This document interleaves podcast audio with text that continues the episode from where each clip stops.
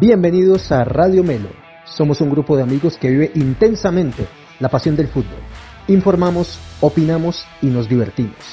Si estás cansado que en tu programa deportivo todo el mundo sepa más que tú, mi negro usted de acá. Si estás cansado que en tu programa deportivo te manden a pedir domicilio, obvio, usted es de acá. Y si estás cansado que el profe Vélez te regañe cada que te está explicando algo, pues mi negro, todavía más, usted es de acá. Aquí comienza Radio Melo, fútbol entre amigos. Bienvenidos. Como si no bastara, se echa a llover. El campo visual se reduce al semicírculo de vidrio barrido por el limpia parabrisas. Todo el resto es oscuridad estriada y opaca. Las noticias que me llegan de fuera son solo resplandores amarillos y rojos deformados por un torbellino de gotas. Todo lo que puedo hacer con Z es tratar de pasarlo, no dejar que me pase, cualquiera que sea su coche, pero no conseguiré saber si su coche está y cuál es. Siento igualmente enemigos todos los coches que van hacia A. Todo coche más veloz que el mío, que me señala afanosamente en el retrovisor con los faros intermitentes su voluntad de pasarme, provoca en mí una punzada de celos. Cada vez que veo delante de mí disminuir la distancia que me separa de las luces traseras de mi rival, me lanzo al carril central con un impulso de triunfo para llegar a casa de Y antes que él. Hola amigos de Radio Melo, les habla Nicolás Esteves, integrante de la banda de Radio Melo. Mi compañero Diego Medina Navarro les acaba de leer un fragmento del cuento La aventura de un automovilista de Italo Calvino. Diego. Eh, Así es. ¿Cómo vas, Nico? Muy bien, muy bien. Eh, quiero contarles que esto tiene motivo, o sea, un cuento de automovilismo tiene el fin de introducirlos al tema que vamos a estar tratando el día de hoy principalmente, que es el deporte motor. Eh, vamos a estar hablando fundamentalmente de Fórmula 1 y de MotoGP para los amantes del deporte motor y para los que no lo sean tanto y quieran de pronto entender un poco más y estar de pronto picaditos para el siguiente año, verse las temporadas completas que ya les anticipamos que van a estar buenísimas. Eh, vamos a hacer este especial, este bonus track número 2 de Radio Melo. Entonces te doy la bienvenida, Diego Esteban, y cuéntanos cómo vas, qué, tienes de nuevo para decirnos acá en Radio Melo. No, Nico, gracias ahí por, por, el, por el saludo. Estamos acá nuevamente en, en este bonus track volumen 2, que es algo más lúdico, ¿no? Que queremos hacer, más distensionados un poco. Y, bueno, estamos acá con este fragmento, como bien lo dijiste, de, este cuento La aventura de un automovilista eh, de Ítalo Calvino. Es un cuento con un, un, poco enredado, por eso escogí esta parte que es, eh, es más clara, es más clara, eh, nos da como el, el, nos da el panorama y nos da una visual de lo que vamos a hablar hoy. Entonces, igual que lo busquen para que puedan terminar de leer el cuento ahí. habla de otras cosas, pero siempre enfocado como, como en el automovilismo, porque no, no, no es común, ¿no? que, en Colombia, pues seguimos el fútbol, algunos el ciclismo también, que como yo considero es el deporte nacional en, realidad, pero automovilismo, yo, yo, yo seguía, yo te, lo confieso, cuando daban las carreras en bandeirantes, eh, que las daban ahí eh, en, esa, en ese bicampeonato de mi caja, quien lo seguía a veces, veía las carreras que, que eran por la noche, pero vos sí eh, eh, ah, sos fanático, ¿no? Pues sos un tifosi, no porque sos de Ferrari, pero, pero sos un, bueno, te gustan los fierros, te gustan eh, esta parte de, todo lo que es los motores, entonces, ¿cómo, cómo, cómo es eso de, adentrarse en, este mundo del deporte motor y la, y la gran carpa, ¿no? La, la Fórmula 1.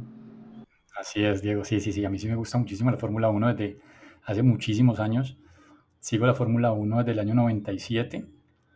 Em, yo vivía en Bucaramanga y tenía la fortuna de que allá estaba la, la perubólica que le decíamos, la parabólica. Y teníamos canales pues ESPN y teníamos el canal O Globo de Brasil que transmitía las carreras de Fórmula 1. ¿Era O Globo? ¿No, no era Ban, Banshee? ¿Era O Globo? Sí. Ajá, o Globo. Y en O Globo no era que yo ni siquiera que siguiera ni que pusiera despertador ni nada, sino que a veces me levantaba temprano los sábados, estando pequeño, y, y veía que estaban dando la Fórmula 1 y veía el apellido Schumacher por ahí andando y la verdad me causaba mucha curiosidad quedarme viendo las carreras y desde ahí empezó mi, mi fanatismo por la Fórmula 1, la verdad mi gusto por la Fórmula 1 se desarrolló desde ese año, en el 97. Eh, vi ganar a Jacques Villeneuve, vi a Ralf Schumacher eh, ser el piloto más joven en, llegar a un podio en ese momento, por lo cual me hice fan de, de Ralf Schumacher hasta que Juan Pablo Montoya llegó a la Fórmula 1 y fue compañero y rival de, de Ralf en el 2001 ya. Entonces me tocó toda esa etapa bonita pues de la Fórmula 1 donde, donde Ferrari tenía un lapso muy largo sin victorias y que ganaban Williams, ganaba McLaren, lo que vos dijiste ahorita ganaba... El bicampeonato, ¿no? Fue Mika Hakkinen. Mika Hakkinen, unos campeonatos espectaculares con esas flechas plateadas que eran eh, hermosos esos carros. Qué lindo, sí. A Montoya le, alcanzó a tocar, ¿no? Algo del de diseño de, estos carros de, 2005-2006 le tocó ese carro tan bonito, mucho más bonito que el, que el Williams, al que mucho, muy probablemente los colombianos le tenemos más cariño porque pues en Williams fue donde lo vimos llegar a la Fórmula 1 y alcanzar, digamos que la mayor cantidad de sus victorias y las más importantes que son las primeras, las más emocionantes. Entonces, pero por ese lado entonces te cuento así como cómo me adentré en la Fórmula 1 y cómo le cogí ese gusto. Te puedo decir que desde el 2001 que llegó Juan Pablo Montoya, eh, no me he perdido ni un solo gran premio de Fórmula 1 Récord, ojo, récord, esto es récord, récord de Radio Melo, ¿no? Pero eh, no, es un, eh, eh, no es un dato menor porque vamos a aprovechar esa, esa experticia, bueno, ese, ese bagaje que tenés de, de, de, haber seguido desde ya 20 años este, la próxima temporada que empiece, que evidentemente no te la vas a perder, ¿no? Vienen cosas algo con morbo, ¿no? El hijo de, eh, viene Mick Schumacher, entonces vamos a estar hablando de eso. Quería preguntarte cómo, cómo es ese, eh, el, el, el, performance de Montoya, porque acá en Colombia, ah, pero ese sí fue campeón, pues uno ha escuchado, cualquier persona que no sabe tal vez lo que significa ganar una carrera, solo una, o subirse incluso a un podio, o sumar un punto en carrera de Fórmula 1, incluso eh, es la meta en algunas ocasiones. Entonces, danos un poco un, parangón de, de qué, cuál fue el papel de Juan Pablo Montoya en su momento para que de alguna manera lo rescatemos también acá y, pues vamos a hablar de Checo Pérez también. Entonces, ¿cómo, fue ese, cómo haces el balance de, de Montoya en la Fórmula 1? Mm, bueno, la verdad es que Juan Pablo Montoya despertó muchas expectativas. Él pues como bien sabían, venía de la, de la, de la categoría anterior de Fórmula 1, que, pues que en esa época, digamos que estaba... En la carta. no, pero, pero digamos de la Fórmula... A la Fórmula 3, sí. La Fórmula 3000 Internacional, que era la Fórmula, digamos que era el preámbulo de la Fórmula 1, lo que ahora se conoce como, como Fórmula 2, pues que ahí, de ahí viene Mick Schumacher, que los que están subiendo ahora. Eh, Juan Pablo quedó segundo en el, en el campeonato 97 y eh, no le quedaba ninguna otra alternativa sino pues ya pasar a Fórmula 1 y resulta que, que, ningún equipo todavía lo, lo, había contratado y él le tocó, le tocó repetir año, o sea, le tocó tomar la difícil decisión de repetir año eh, en la Fórmula 3000 con, el único, o sea, con la única opción de quedar campeón porque cualquier otra cosa sería un fracaso, o sea, cualquier cosa que hiciera por debajo de un segundo puesto pues sería un fracaso y ganó un campeonato de principio a fin de manera espectacular, incluso en una de las carreras le sacó vuelta absolutamente a todos los carros, o sea, una cosa impresionante. Eh, lo que llamó la atención de, de, Frank Williams, que lo llevó a hacer pruebas para, para el carro de Fórmula 1 del equipo Williams. En ese año él hizo incluso tiempos eh, muy competitivos y de hecho en algunas pruebas fue más rápido que Jacques Villeneuve, que quedó campeón en ese año 97. Y pues obviamente eso era ya como el, como que ya era el paso seguro que, que, Juan Pablo Montoya iba a tomar una de las butacas, pero Frank Williams y los pilotos, o sea, tú sabes que los directores de equipo tienen esa, tienen esa chispa, sobre todo los que, los que son verdaderamente, eh, que vienen, digamos, con tradición, que, que, crearon esos equipos desde cero, que uno dice, tienen ese yo no sé qué, que son capaces de... De, ver, de ver eso distinto. Sí, eso, eso te iba, te, iba a comer porque no, no hace solo falta talento, ¿no? Evidentemente para, para llegar a la gran carpa. Es necesario eh, porque toda esta gente tiene esa mentalidad, de, competir y de, ser primero y, se ponen mal cuando, cuando no son primeros. No, a Hamilton no creo un, podio no significa mucho. Eh, hay, debe haber contextos en carreras en que sí sea, sea algo significativo, pero les gusta es ganar, ¿no? Y no, no es necesario solamente el talento, ¿no? Yo creo que eso fue algo tal vez lo que tal vez pudo haberle influido en su momento a Juan Pablo que le tocó ir al automovilismo americano estadounidense y volver a, a decirles, mire, yo sí soy bueno y, y después de que sí fue, fue, fue campeón novato, ¿no? En la CAR fue campeón novato. En el 99 quedó campeón como novato. Eh, pues ahí es donde te iba a decir como que esa, esa pericia de, de, de, Frank Williams y decir, bueno, usted este año no va a coger butaca aquí en, en Williams, sino que usted va a ir a Estados Unidos a demostrar de, que de qué está hecho usted y se llevaron al piloto campeón de, de, Chip Ganassi, que era Alex Zanardi. Zanardi. para Williams.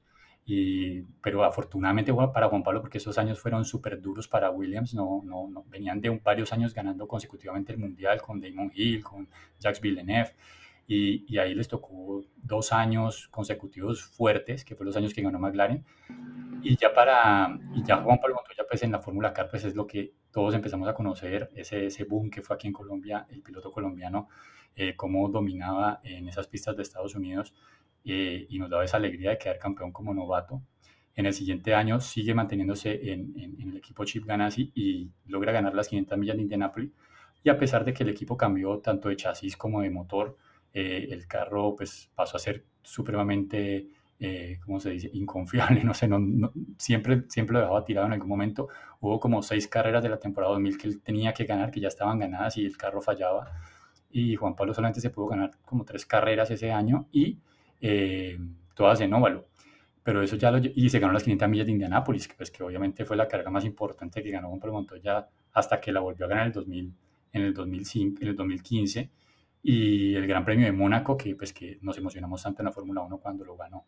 Eso lo llevó a reafirmar de que era un piloto que tenía las condiciones y Frank Williams determinó que, que, lo iba a firmar para el 2001, haciendo dupla con Ralf Schumacher, que ya estaba desde el año anterior en el equipo Williams, compartiendo con, con Jenson Button, que también fue campeón del mundo.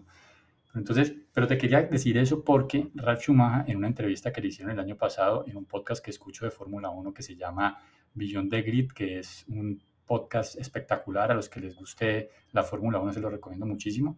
Siempre, pues las entrevistas son en inglés, pero se entiende muy bien, o sea, los presentadores y, eh, lo hacen bastante bien, lo hacen las preguntas, pues cuando uno ya está metido en el, mundo de la Fórmula 1, digamos que se entiende súper bien todo lo que se habla. Y, y en esta entrevista, Ralf Schumacher le preguntaron exactamente por cuál había sido el piloto, compañero de equipo que, que él consideraba que ha sido el más fuerte. Y él, a pesar de haber estado con Damon Hill, a, ver, a, pesar de haber estado con Jenson Button, que fueron campeones del mundo, bueno, eh, Damon ya lo había sido, eh, Jenson Button lo fue a posteriori. Eh, aún así, dijo que Juan Pablo Montoya, sin lugar a dudas, había sido el, el piloto eh, más rápido con el cual él había competido y el más completo. Y que en ese momento, pues que no tiene una muy buena relación por la juventud y por lo que fuera, pero que él tendría que haber disfrutado muchísimo más de la, y, haber aprendido muchísimo más en conjunto con Juan Pablo Montoya, si hubieran sacado muchísimo más jugo, si no hubieran estado en tanta discusión, tanto política como, como también dentro de la pista. Claro, claro, porque, porque eso también es, es lo que vamos a entrar ya en materia de lo que fue esta temporada, ¿no? De, de lo, de lo que fue esta temporada de, de la Fórmula 1, Hamilton revalidando eh, su título que ya viene consiguiendo desde 2015, ¿no? Que 2014 fue la última vez que ganó Rosberg, eh, si, si me corregís ahí. En 2014 ganó, ganó Luis Hamilton, él ganó en 2014, en 2015 fue que ya que ganó Rosberg. En 2016 ganó Rosberg, Rosberg, Nico Rosberg. Bueno, que en 2010, 2010 a 2014 ganó ganó Red Bull con, con Vettel. Sebastián Vettel. Hablaremos de Vettel, ¿no? La relación con Ferrari siempre tormentosa, como habías dicho, a, sus, a, las estrellas y a, los ídolos de este deporte, ¿no? Bueno, esos, fueron esos cuatro campeonatos seguidos que ganó Vettel, 2010, 2011, 2012 y 2013. En 2014 ya llegó Hamilton con Mercedes a ganar 2014-2015, eh, el 2016 interrumpido por su compañero de equipo Nico Rosberg, y desde ahí para acá, 2017 hasta la fecha, eh, todos los campeonatos ganados por Lewis Hamilton, que es un monstruo, la verdad. Eh, sin lugar a dudas tiene el mejor carro, pues eso es obvio, pero, pero hay que saberlo administrar. Por ejemplo, claro. Bottas ha tenido también el mismo carro que, que Lewis Hamilton y, y uno ve la gran diferencia que hay entre un piloto y otro, de carácter, de hambre, de triunfo, de, de, saber llevar ese peso del campeón en sus hombros. Eso no lo tienen muchos pilotos. Claro, porque podríamos definir esencialmente dos tipos de escuadras, ¿no? Una donde eh, ponen dos pilotos competitivos, como creo fue el caso de Juan Pablo Montoya y, y, Ralf Schumacher, y también Juan Pablo y Kimi Raikkonen, ¿no? Fue, le tocó siempre eh, donde él competía con, con su compañero y el otro está donde la que nosotros podemos recordar, Schumacher Barrichello, donde hay un piloto dominante que va a llevar todos los desarrollos, los adelantos en el carro por delante y, y cualquier tipo de situación va a tener la prevalencia, ¿no? Entonces, esencialmente son esos dos tipos de, de, de escuadras. Bueno, entonces, este año... Sí. Por ejemplo, Ferrari siempre se ha manejado de la misma forma, siempre tienen un piloto predominante y un piloto que, que es el escudero. Pero, y, que, cuando, cuando Kimi y Massa, ahí no pasó un poco lo, lo de, eh, en, en, Ferrari. Sí, e, ese fue, ese fue el año 2009, el año, eso fue el año que ganó Hamilton, 2008. Que ganó con McLaren, el único que ganó con McLaren, ¿no? fue en 2008 que Hamilton, que al final la carrera se definió porque Massa iba a quedar campeón del mundo en Brasil, que eso fue en Interlagos incluso, y que Massa ganó esa carrera. Y resulta que al final, en la última curva, eh, Hamilton se logró pasar a Robert Kubica y, y, quedó, y con ese punto que ganó, quedó campeón. O sea, eso, eso fue en la última, en la última, en la última carrera de, ese, de esa temporada. Ahí te ven una apuesta, ¿no? Desde ese momento, el amigo Juan, Juan Carlos Chaparro, eh, a ver cuándo, cuándo va a pagar. Así es, así es. bueno. Sí, esa época que dejaron pelear a sus pilotos y fíjate que al final le pasó factura. Al final le pasó factura porque por esos puntos que le faltaron por estar peleando entre ellos, no pudieron ganar el campeonato, por lo menos de pilotos. Vale, correcto. Entonces eh, tenemos esos, dos tipos de escuadras y de, escuderías, pues, que, que, donde o piloto dominante o, pilotos que, que son competitivos entre ambos. ¿Cómo ves lo, que hablemos de, antes de entrar a hablar de Hamilton? Pues ya hemos eh, remarcado que tiene el mejor carro y, evidentemente es le, le corre la, sangre por, por, ganar y por competir, ¿no? Que creo que lo que, lo que diferencia a, a este deporte de cualquier otro, o sea, yo creo que todos los deportistas quieren competir y quieren ganar, pero Creo que en el automovilismo eso es mucho más notorio, ¿no? ¿Y, cómo es eso, Sebastián Vettel, que va a Ferrari? Eh, y, bueno, siempre Ferrari ha tenido estos baches, ¿no?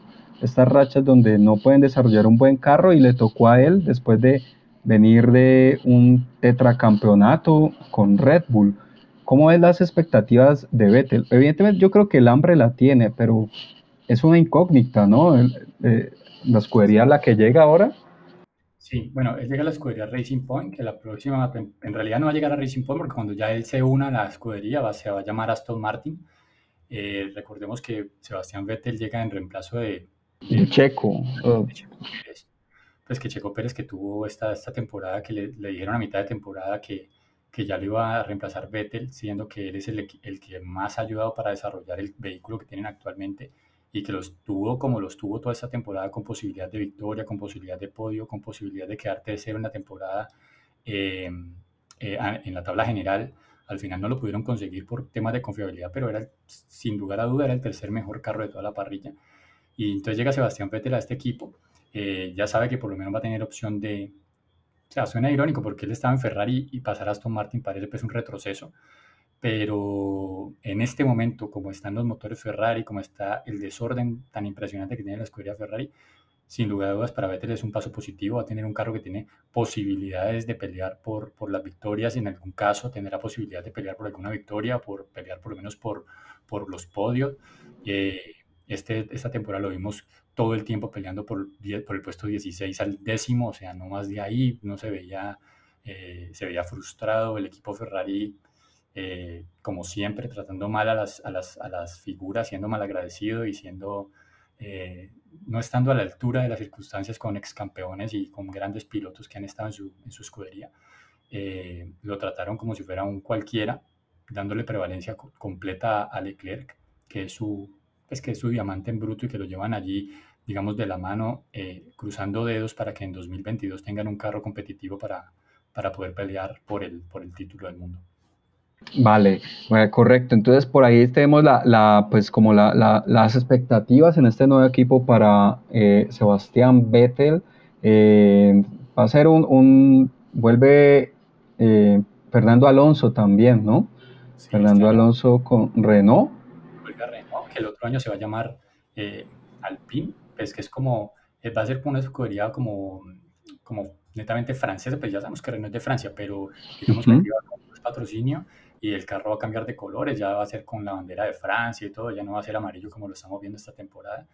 Y digamos que entran patrocinadores nuevos, entra Plata, se suponía que Alonso era pues el nombre del remesón para el siguiente año, eh, hasta que nombraste, lo que ya no nombraste a Mick Schumacher, que va a llegar, pues eso opaca un poquito, o sea, eh, como que se dividen un poco ya las, los focos, pero pues evidentemente que llegue un ex campeón del mundo de la Fórmula 1 le hace bien, eh, y un gran campeón como Fernando Alonso, que lo han reconocido muchos pilotos, de hecho, bueno, obviamente son compatriotas de él, pero por ejemplo... Bicampeón, ¿no? Fue, fue bicampeón con Renault con Montoya, ahí todavía estaba Montoya compitiendo. Pudo, en la época cuando Juan Pablo tenía un McLaren. Eh, cuando Juan Pablo Montoya se lesionó jugando tenis. y, esa misma temporada donde Fernando Alonso fue el que ganó esos dos títulos eh, con Renault. Eh, Juan Pablo tenía un carro que podía competir de igual a igual con, con, el Renault, no en confiabilidad, pero sí. De hecho, era más veloz el carro McLaren. Sí, correcto pero el de Alonso era mucho más confiable. Y Juan Pablo Montoya lo perjudicó muchísimo esa, esa lesión que tuvo en el hombro, que después a posteriori se supo que fue que se lesionó eh, en una moto y no, en, no jugando al tenis. No, oh, jugando tenis, un, un, saque, un ace, fue... Tuvo problemas con Ron Dennis a posteriori y, y deterioró la relación muy rápidamente, lo que muchas personas dicen que eso digamos que agilizó la salida de Juan Pablo en el, 2010, en el 2006 eh, y apenas iban como 10 carreras y en el Gran Premio de Indianápolis pues ya se decidió, pues como que se, le, se llenó la voz, se llenó la copa y, y, decidieron ya llegar a un acuerdo para que Juan Pablo saliera para la NASCAR. Pero en el, en el, en el balance de Juan Pablo Montoya, eh, por el tiempo que él estuvo, desde 2001 hasta mediados de 2006, eh, tener siete victorias, tener 30, ¿cuántas tuvo? Déjame ver, 30, 30 vueltas rápidas, déjame ver. Tuvo 30 podios, 13 poles, 12 vueltas rápidas. Eh, son números superiores incluso, por ejemplo, los de Ralf Schumacher, que estuvo desde, desde el año 97. Y, por ejemplo, Sergio Pérez, que vimos a México hace un par de carreras que ganó, después de 10 años de estar compitiendo en la Fórmula 1, Vimos cómo lloraban los mexicanos por, por escuchar su himno eh, por primera vez en muchísimos años en la Fórmula 1. Eh, y vemos que, que, él tiene una sola victoria, 10 podios, no tiene ninguna pole position, solamente cuatro vueltas rápidas. Y, y estamos hablando de un piloto que es considerado en, el, en el, toda la grilla de la Fórmula 1, es considerado de los mejores pilotos que están en este momento. Entonces, tenemos que ser conscientes de que Juan Pablo Montoya es supremamente talentoso, que tuvo la posibilidad también, la fortuna de estar en dos carros que fueron competitivos y le permitieron obtener victorias y, y los que acabamos de, de decir. Eh, y me parece que, o sea, como colombianos tenemos que estar supremamente eh, felices, agradecidos también eh, por lo que sucedió, por lo que nos hizo disfrutar. Quién sabe, ¿no? Cuando, cuando vuelva, bueno, por ahí está el hijo, vamos a, a seguir también como, eh, eh, pues está el hijo, está Sebastián Montoya también intentando, pues obviamente tiene un mentor, como nos lo mencionabas acá en la preproducción del programa, tiene un mentor y seguramente también los contactos podrá conseguir el papá, ¿no? Algo, algo debe ayudar. algo debe ayudar ahí. Eh, pero entonces vamos con, con, las expectativas de, de, ¿hay algún cambio fundamental en, en la...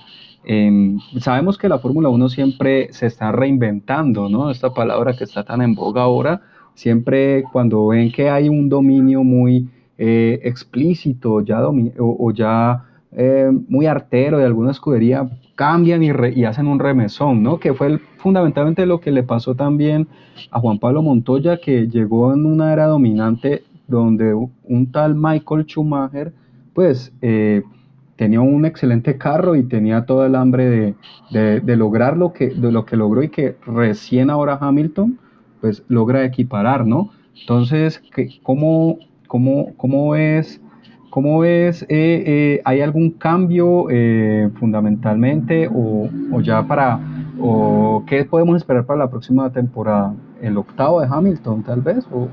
Sí, yo, yo no le veo duda. bueno, ojo que Hamilton no ha firmado su contrato de renovación. O sea, en este momento ya están confirmados todos los pilotos de la, de la parrilla, a excepción de Hamilton, que no ha firmado para, para Mercedes, a excepción de la segunda butaca de Red Bull que debería ser para Checo Pérez más que merecido. Eh, dicen de esta semana, no, antes de Navidad ya dijeron que iban a dar la noticia, puede ser en cualquiera de estos días.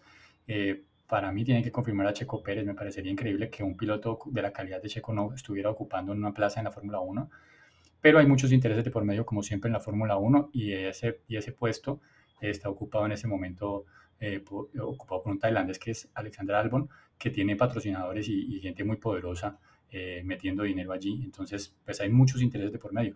Ojo que Checo Pérez también tiene a Carlos Slim ahí detrás, el padrino de él y, siempre lo ha apoyado económicamente a donde ha llegado con su marca, claro, ha llegado a cualquiera de esos equipos donde él ha estado. Pero entonces, ojo con eso. La próxima temporada, para mí, es un bis de esa temporada. Algunos equipos podrán mejorar, obviamente, eh, esperamos todos, cruzamos los dedos porque Red Bull, eh, de pronto un McLaren mejoren un poco, eh, logren sobre todo a nivel de, chasis, eh, logren acercarse un poco a lo que es Mercedes, porque a nivel de motor parece inalcanzable y, en tan poco tiempo parece imposible que recorten las diferencias que existen en, este momento. Correcto.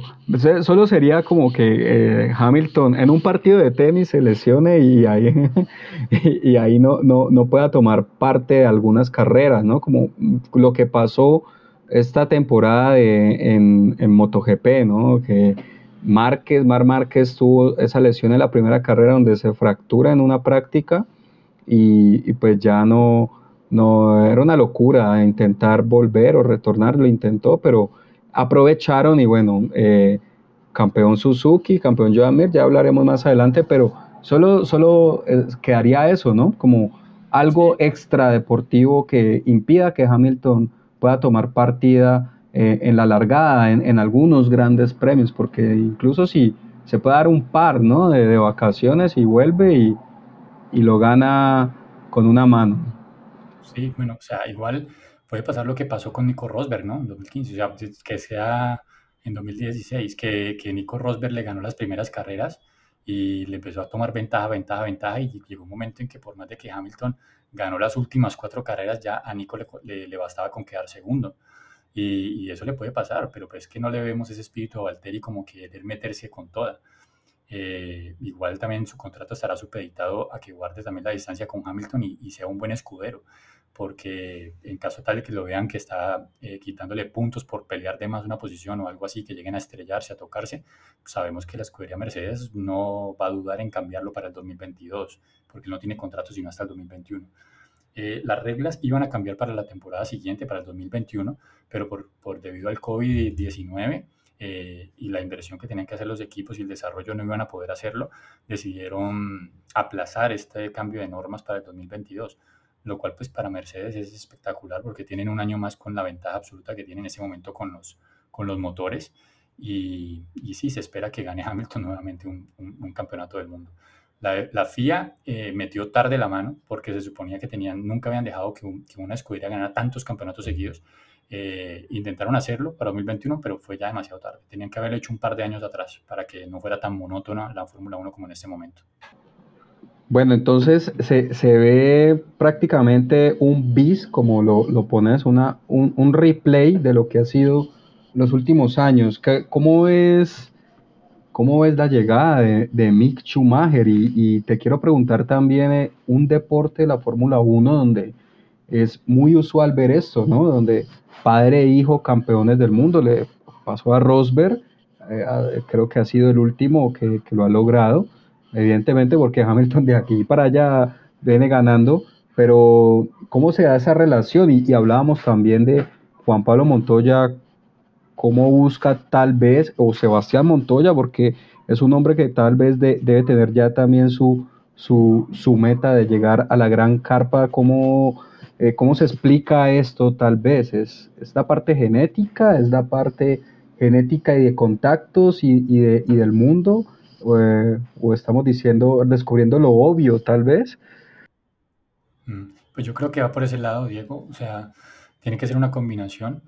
En la Fórmula 1 se, son muy poquitos pilotos, o sea, son miles y miles de pilotos a nivel mundial que practican el deporte y que son extremadamente rápidos. Es un deporte que se empieza a muy temprana edad y desde el karting eh, ahí ya se empieza, digamos que, a hacer, digamos, el filtro del talento.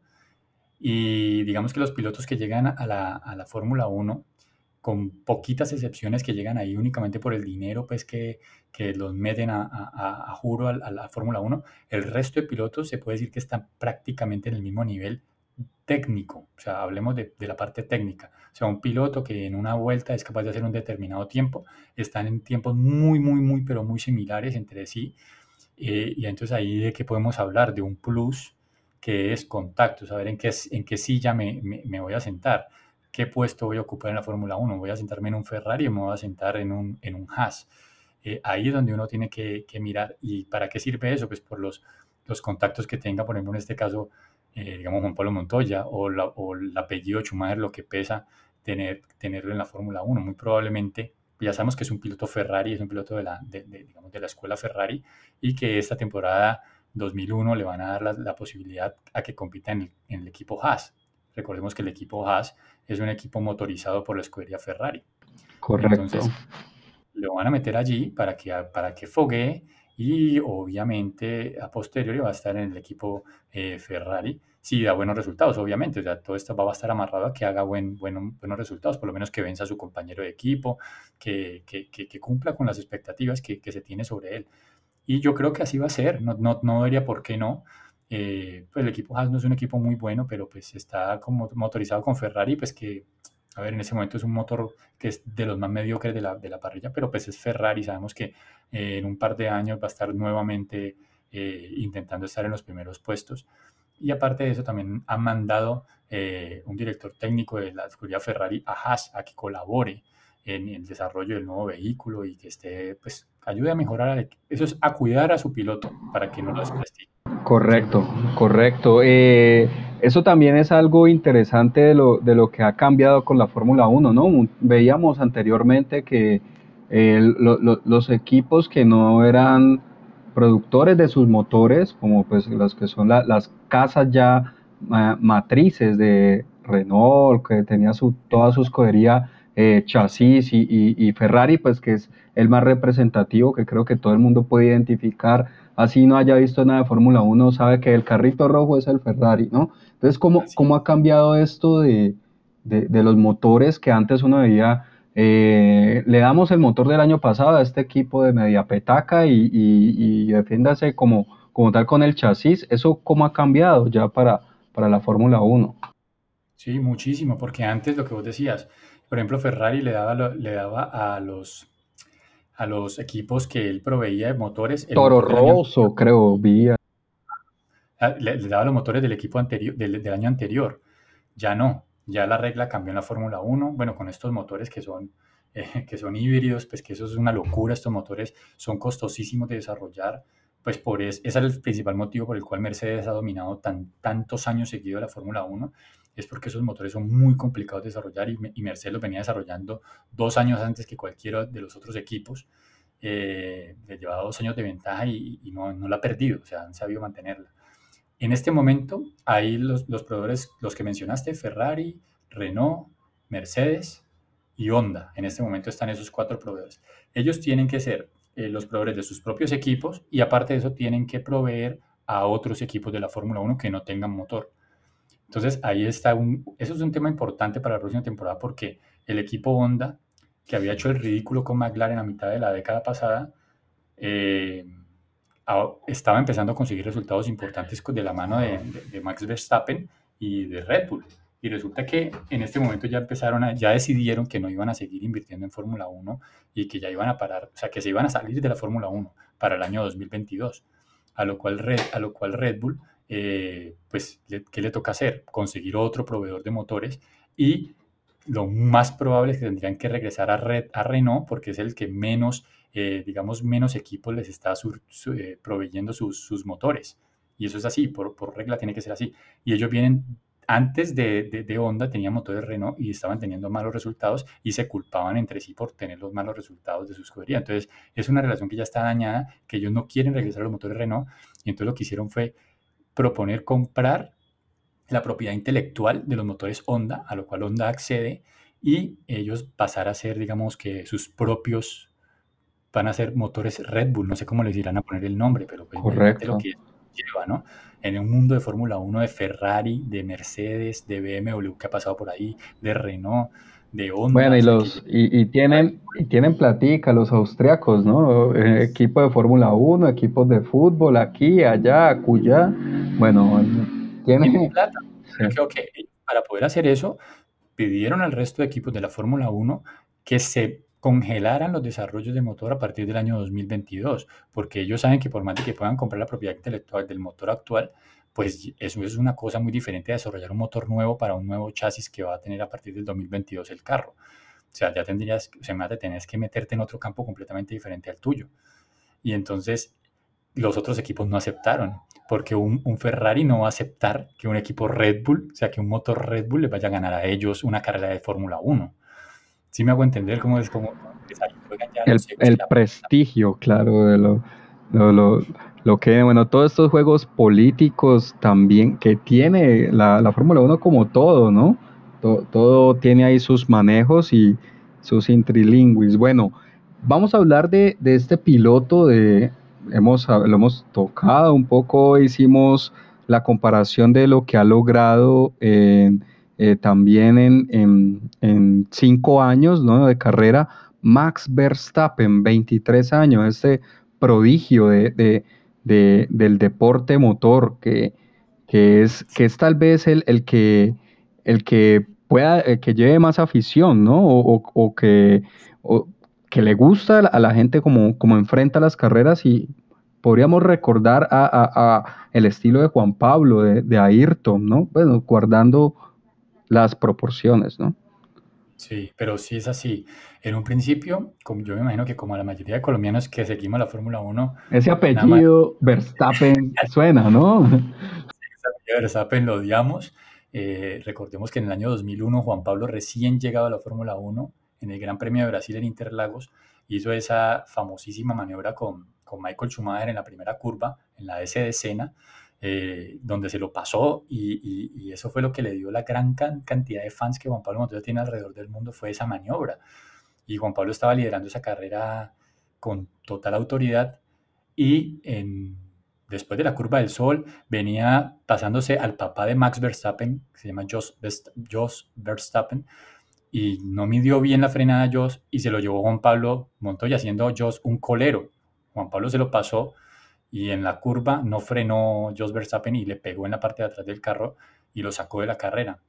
Eh, yo no, yo la verdad he visto esa, esa imagen, la he visto unas 10.000 veces, yo creo. Cada vez que sale no puedo dejar de mirar y, lamentarme por lo que hubiera sido en ese momento la primera victoria de BMW en la historia de la Fórmula 1 y que me dio mucha rabia porque eso le mostró al equipo que podían ganar carreras. A Ralf Schumacher lo alertó y Ralf Schumacher ganó la primera carrera para BMW en San Marino, la siguiente, la siguiente carrera al Gran Premio de Brasil. Pero hablando de Max Verstappen, eh, lo que vos decís con el tiempo, eh, uno tiene que reconocer que el tipo es de los poquitos pilotos en la grilla que tiene sangre de verdad en las venas.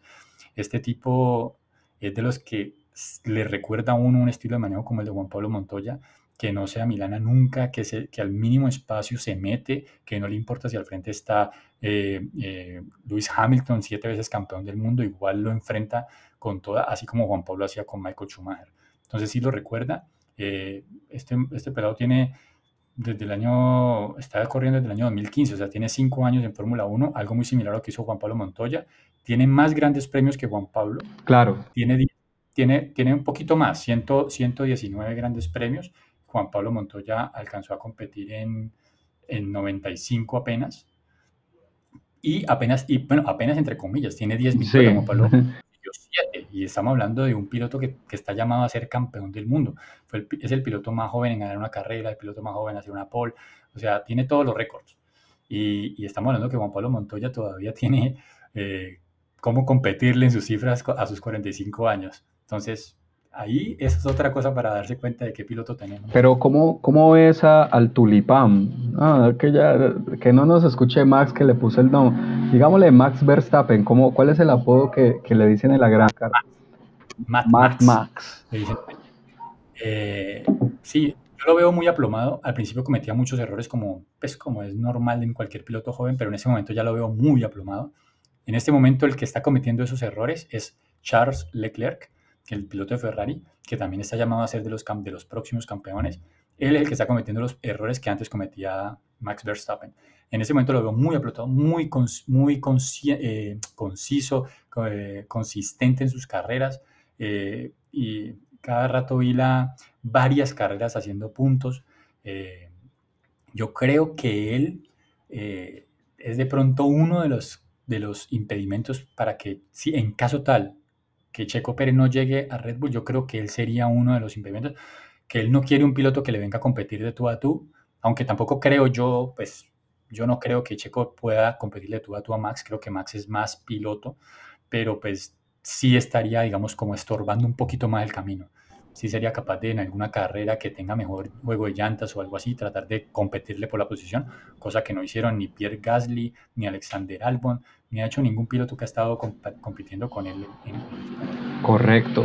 Entonces lo, lo, ves muy fuerte como un piloto dominante de su, de su escudería y, bueno, algún escollo por ahí para, para Lewis Hamilton, algún, algún otro hecho extradeportivo, como diría, pues según el análisis que nos haces de que es muy probable que repita Mercedes, ¿no? O que Valteris Bottas se, se, despierte con el espíritu de Mika Hakkinen y, y, Kimi Raikkonen, porque qué, qué, frío que es Valteris. Sí, en serio, sí, Valtteri Bottas. Bueno, pero fíjate que con, con, lo que uno a veces que uno no sabe qué, qué, sufre un deportista por dentro, qué es lo que pasa por dentro. Claro, sí. a juzgar y a decir, pero vos no sabes lo que es estar al lado de un tipo que no se cansa de ganar y que no te deja una, es que no te deja una. O sea, que vos te ganas una polcito y el tipo en la largada ya te pasa, y te mete el carro con todo y vos sabes que no puede chocarlo. O sea, es que tampoco Hamilton te deja una y esos son los grandes campeones que estoy seguro que un tipo de esos grandes campeones después cuando está Cucho en algún momento mirará las carreras y dirá, uy, yo era muy chimbo, ¿cómo no dejaba una carrerita? ¿Sí o no? Yo creo que eso pasa. yo creo que no, yo creo que se regocijan de eso en este momento, yo creo que ellos, no sé, algo de compasión sí deberán sentir porque los años no pasan en vano, pero esta gente creo que va, va, va, va, a querer ganar hasta el puesto del bus, que se quieren ganar el, el, el, puesto, el primer puesto, la primera sentada ahí en, en, el, en el puesto del bus. ¿Qué bus? En el, en, en el puesto de su jet privado quieren sentarse primero. Sí, así es. Y esa es la mentalidad que siempre hemos visto en los Ayrton Senna, Michael Schumacher, o sea, no dejan nada. A, a no le dejaban ganar ni una carrerita, o sea, era increíble. O sea, siempre en los, en los equipos de Fórmula 1, después de grandes hegemonías, siempre se le deja al segundo piloto que gane algo, que tome su título mundial y, siga, y yo sigo ganando. Pero estos pilotos grandes no, no, no, no dejan nada, no dejan ni las migajas. No dejan, no dejan nada ahí, eh, no dejan títere con cabeza. Bueno, estamos ya vamos en, pasamos por, por Mick Schumacher.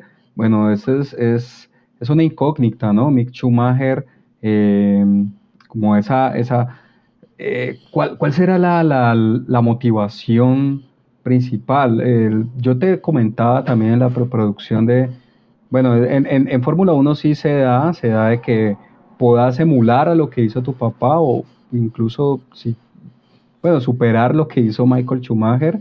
pues ya vemos a Hamilton y, y Mick Schumacher va a empezar una carrera, eh, pero, pero ¿cuál, cuál, cuál es esa motivación que ves en, en, en, en Mick Schumacher o que sentís ahí?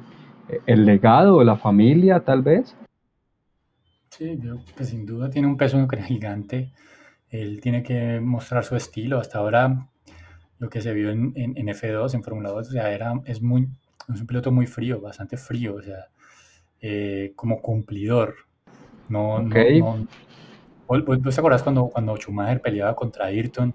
Que uno, no, o sea, que uno a pesar de que él sabía que no era, no era Ayrton, pues que era inferior a Ayrton, él, para él no. O sea, él estaba peleando como gato patas arriba, así fuera con un carro inferior, así fuera que el otro tipo él te, quisiera quedar en ridículo en las carreras. Él seguía peleando allí, era muy aguerrido, Michael Schumacher, muy preciso en sus cosas. En el Benetton, ¿no? Eh, y yo creo que Mick Schumacher tiene un, tiene un peso gigante. Ahorita esta temporada es de transición, es una temporada donde él tiene que, como te digo, enfocarse en ganarle a su compañero de equipo, que igual va, también va a ser otro, otro piloto novato, aunque ya ha sido piloto de pruebas, pero, pero pues es un, es un, es un piloto novato. Y, y, tiene que vencerlo. Me imagino que para eso se lo ponen al lado, pues para que él, para que él lo pueda vencer y, y, y pueda sacar pecho también de eso. Y después de eso, Ferrari.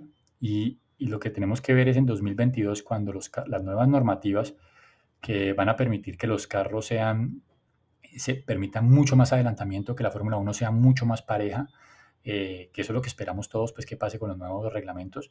Eh, cuando sea barajar y volver a repartir, a Ferrari le toque, le toque estar adelante el, nuevamente como, como lo ha sabido estar en, en varias épocas de la Fórmula 1.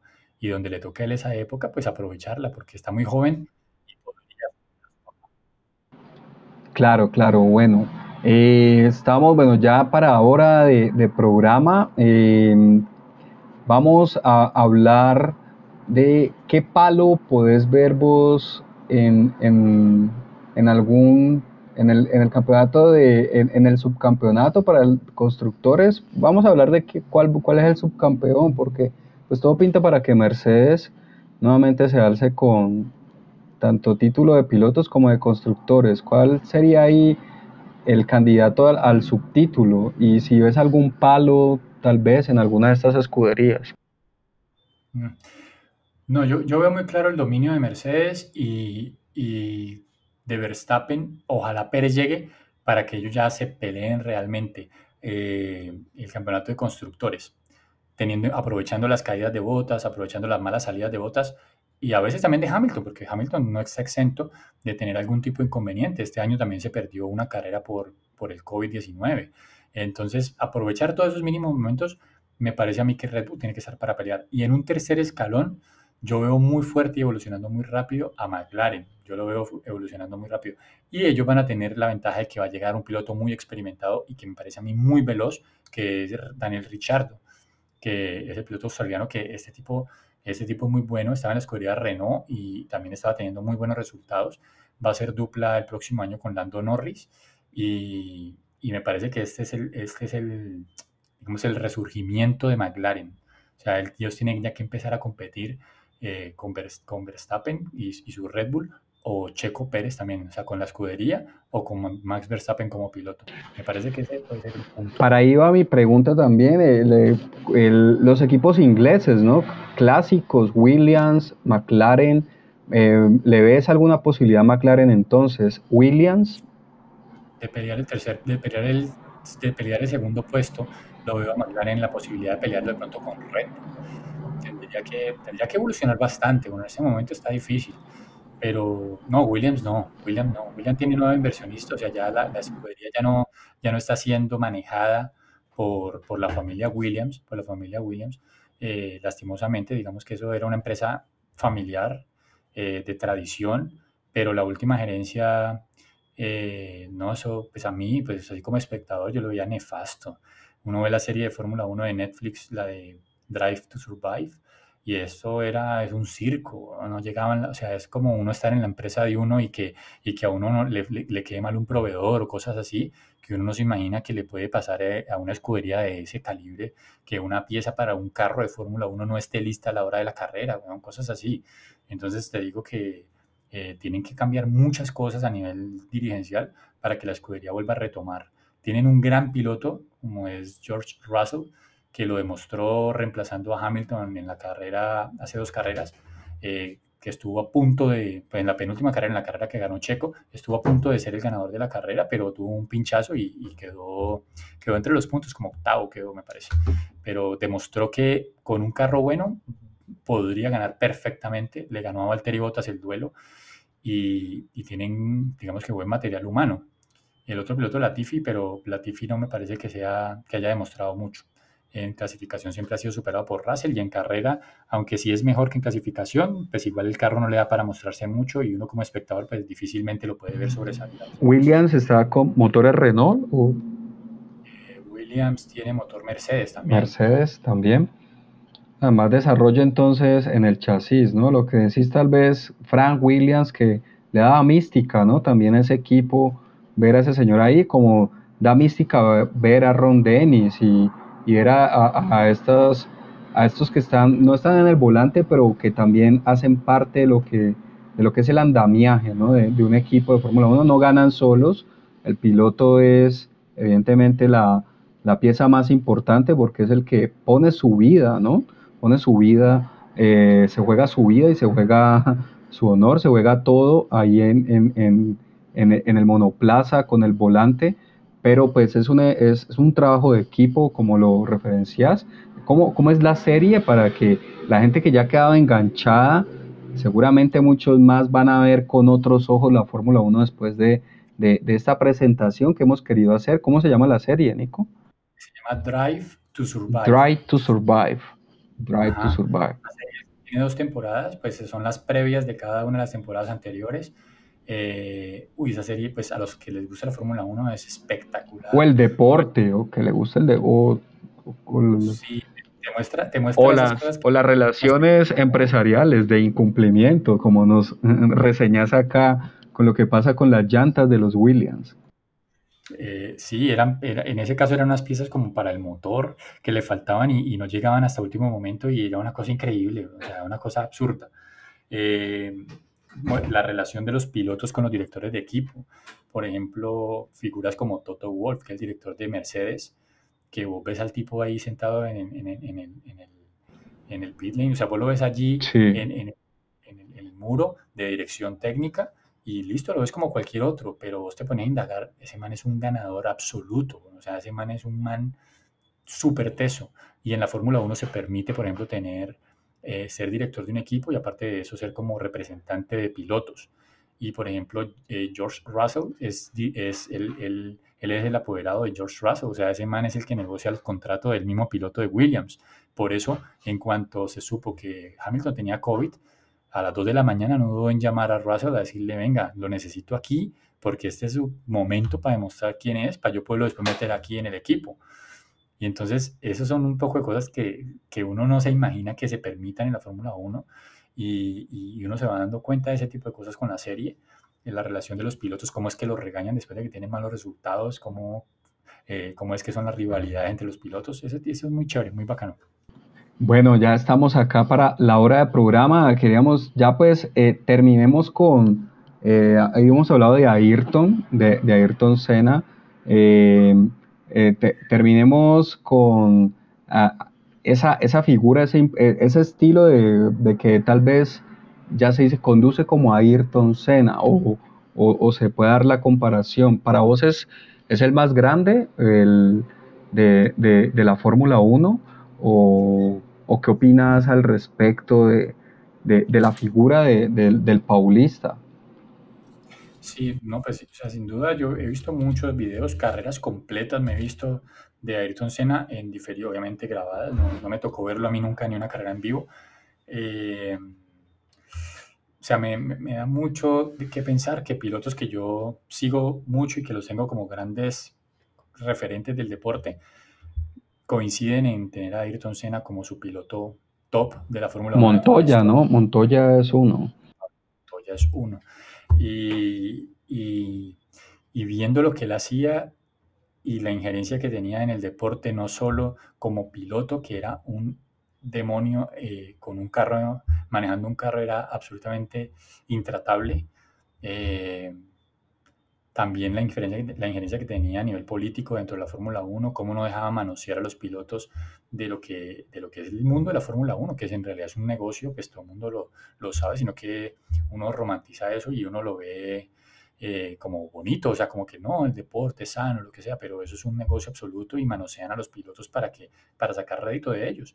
Y era un piloto totalmente concentrado en no dejar cambiar cosas para que, no dejar cambiar reglas, no dejar cambiar eh, vainas de seguridad, como para que ellos pudieran eh, competir de la mejor forma posible sin ver afectado su integridad física, sin que fueran tomados como si fueran unos títeres, pues allí como los, unos payasos, pues dando espectáculos simplemente, y sí ser tomados con respeto como pilotos de Fórmula 1. O sea, en muchas, no sé si es que no, no, vos sabes cómo se llama el, el, hay una película de Ayrton Senna. Sí, pero sí, la, es la que hizo este pakistaní, inglés pakistaní, ya te confirmo que fue el mismo que hizo la de, la de Maradona. Él, él tiene una particularidad, de hecho, el, el me, me, refiero al, ajá, se llama Senna, se llama así a grandes rasgos Senna.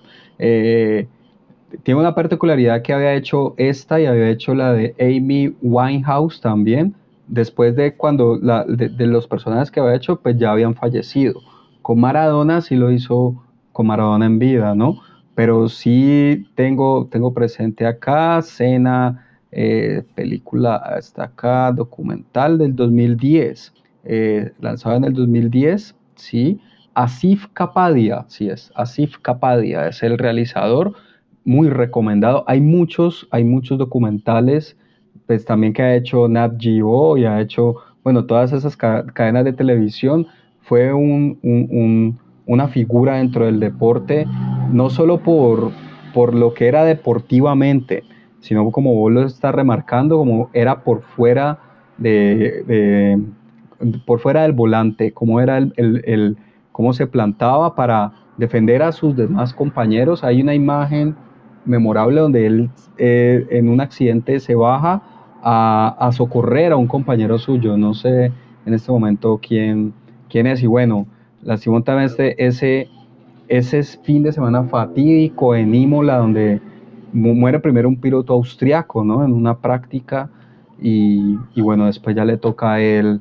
Eh, le tocó como, como te, decía también, y yo les quiero recomendar eh, hay uno más para que ustedes, digamos, no, no están todavía dubitativos. Es, es un corto, es un, es un corto que hace Antikal Hola. Espero haberlo. Mi, mi, finlandés no está muy bueno. Es un, es un, es un realizador de, de deporte motor de Finlandia donde hace este, e, este lo, ha titulado Lap of Life o como Vuelta de la Vida y es un compendio de muchas declaraciones en seis minutos, poco más de seis minutos, declaraciones y highlights de, lo que era este tipo al volante, ¿no? Y lo que era su pensamiento.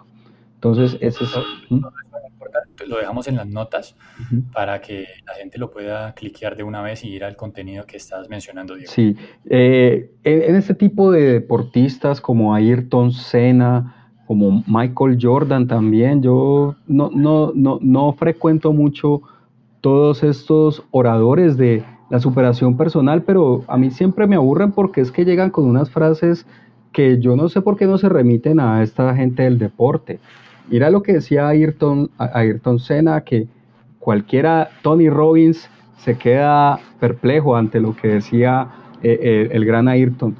With your mind power, your determination, your instinct and experience as well, you can fly very high.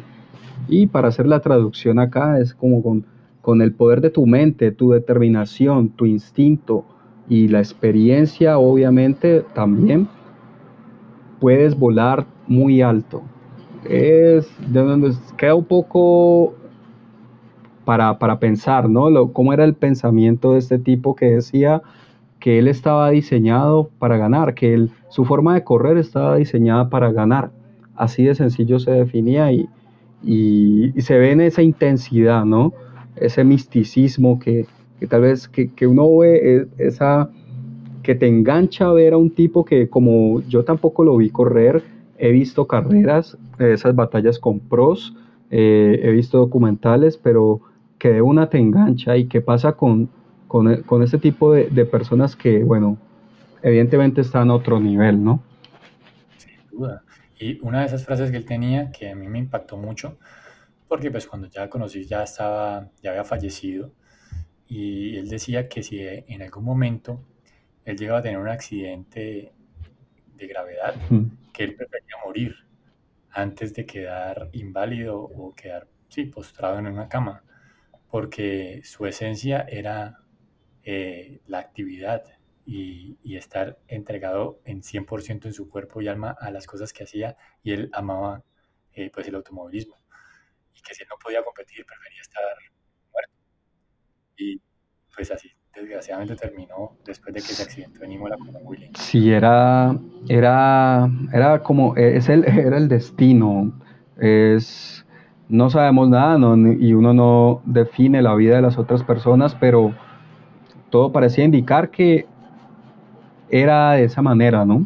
Bueno, acá no, no nos ponemos nostálgicos, nos queda afortunadamente material eh, audiovisual para recordarlo para recordar esta figura del deporte y del pensamiento positivo que, que, digamos es algo que se puede rescatar también, no, no, no solamente que, que le sirva a las personas como para que sean campeones mundiales o tricampeones o como Hamilton heptacampeón mundial que lo acaba de conseguir, pero también para uno, para su propia vida, ¿no? Ver eh, una inspiración en, eh, en, estos, en estos íconos del deporte él, también decía eso, ¿no? Que no importara tu, tu nivel social, y estuvieras en lo más alto, en lo más bajo del, del, del, nivel social, que si tú te entregabas con amor a todo lo que hacías, no cabía ningún lugar de duda de que ibas a conseguir las cosas que querías. No, acá y... nos podemos quedar ya una hora más de programa hablando de Ayrton Senna y deberíamos hacerlo en algún momento a, en, en, este 21 de marzo próximo que se cumpliría un natalicio del, del astro brasilero, pero bueno, eh, no sé, Nico. Y ya las ubicaron también, a él les ubicaron también la frase de que, el, de que el segundo era el primero de los perdedores. Sí, sí. O sea, él, él la dijo, ¿no? Él fue el que la yo, dijo. Yo se la escuché a, a Aldemar, eh, el, el, el, desarrollador alguna vez, pero, pero bueno, si fue Ayrton Senna, te la creo, te la compro, seguramente fue así alguna otra reflexión respecto al, al, deporte motor, porque queremos que la gente de Radio Melo se acerque también a, a, a este tipo de espectáculo. Probablemente el, el, el, año que viene aún no nos cobren la Fórmula 1.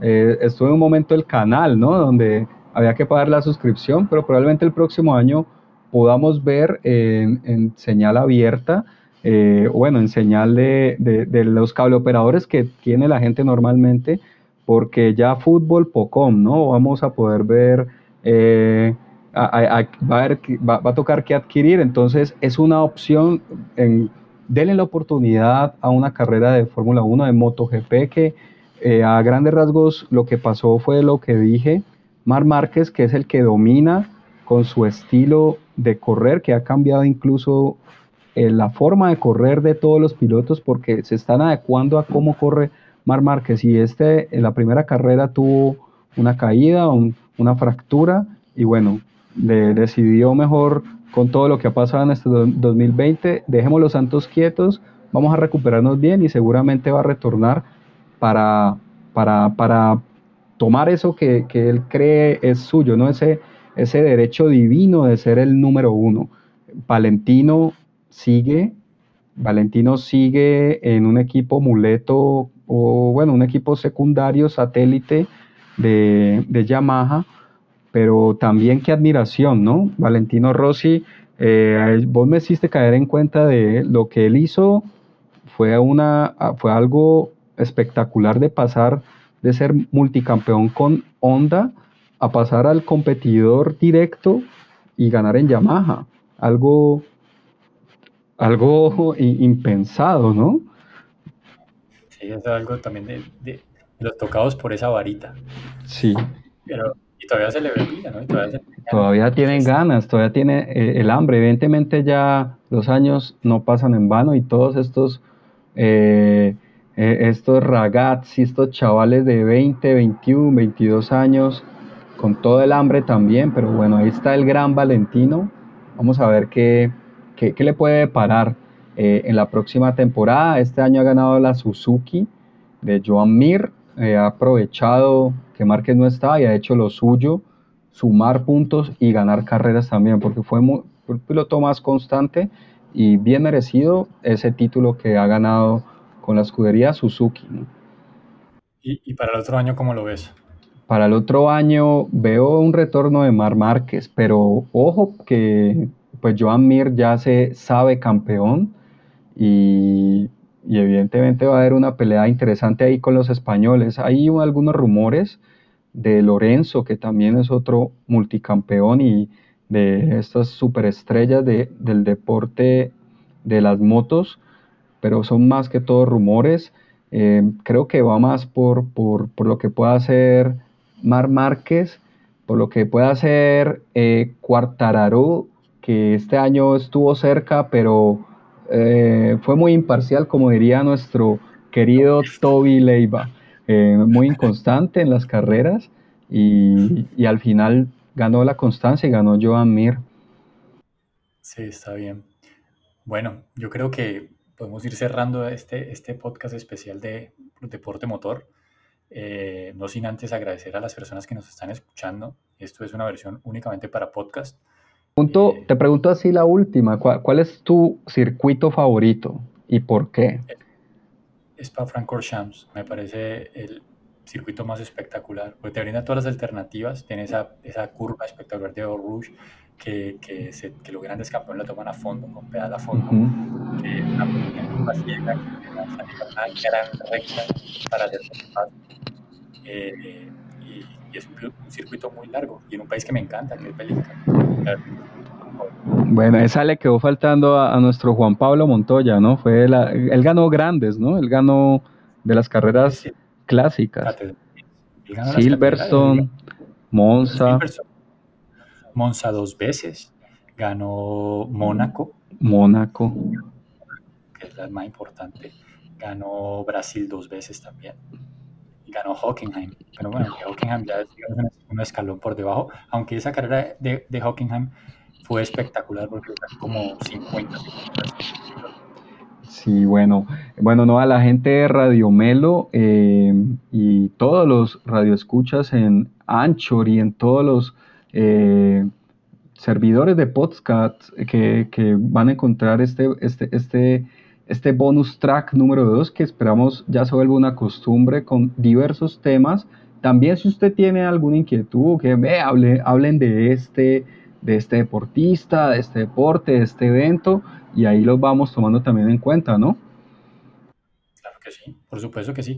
Los muchachos, un saludo a la banda de los muchachos de Radio Melo. Un saludo a... Eh, Camilo, a Diego, a, bueno, pues está ahí, Tobías Leiva. El Bati, que es admirador número uno de la NASCAR. Él no le gusta que lo digamos mucho, pero... Sí, el, el, eh, y Podscar, que le gustan los podcasts. Y... Eh, Diego Beltrán. Eh, ¿Qué más se me queda? Morto, bueno, Millán, que también está colaborando ahí continuamente con, con, con, Radio Melo. Saludo a todos. Eh, esto fue Radio Melo especial Deporte Motor, de lo que pasó en la gran carpa de la Fórmula 1 y un breve brochazo de lo que pasó también en MotoGP, para que, como lo dijimos, se enganchen y vean lo, que, lo que tal vez Nicolás o, algunos, en menor medida vemos también en, lo maravilloso de este deporte, en, poder ponerse nervioso como lo, cuando lo, que le pasó al piloto francés eh, algunas semanas atrás y, que, como vos lo decías, alguna vez está el morbo ahí siempre de que se juega en la vida, pero no es lo que se desea, ¿no? Román Grosjean, que eso lo retiró, porque ya no va a estar la próxima temporada. Se chocó y fue lo último que hizo en Fórmula 1, pero se salvó la vida, por lo menos. Ese, ese, este corto Lap of Life, ahí van a encontrar una, algo donde él hace un dice si uno se pone a analizar los problemas que uno tiene con los que tiene la gran parte de la humanidad, pues los de uno son ínfimos, pero son los de uno y por eso lo hacen tan grandes. Entonces, todos tenemos problemas, gente de Radio Melo. Esto no es Tony Robbins, esto es Diego Medina y Nicolás Esteves con una edición especial de Radio Melo. Esperamos que compartan, eh, atentos al programa, atentos que posiblemente ya viene, ya viene el ya viene eh, el concurso y no viene en un Ferrari, ¿no? Esperemos que venga ya en, en, un Red Bull por lo menos. Bueno, esto fue Radio Melo Bonus Track número 2, eh, Deporte Motor. Nos vemos en una próxima oportunidad. Gracias por la sintonía y nos vemos. Adiós. Mm.